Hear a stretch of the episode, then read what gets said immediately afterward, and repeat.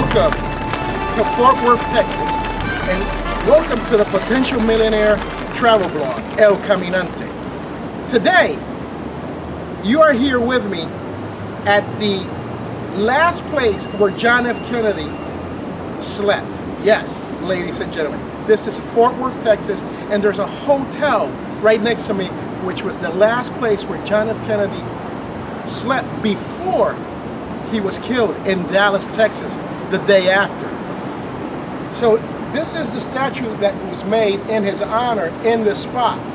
But the hotel is actually right behind us. So welcome to Fort Worth, Texas, and you are viewing the Potential Millionaire travel blog, El Caminante.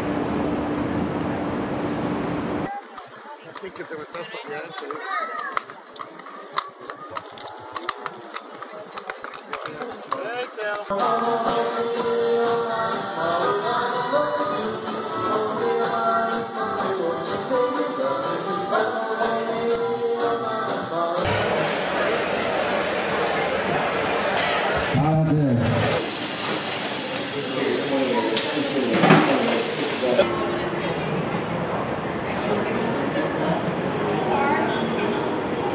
Gracias.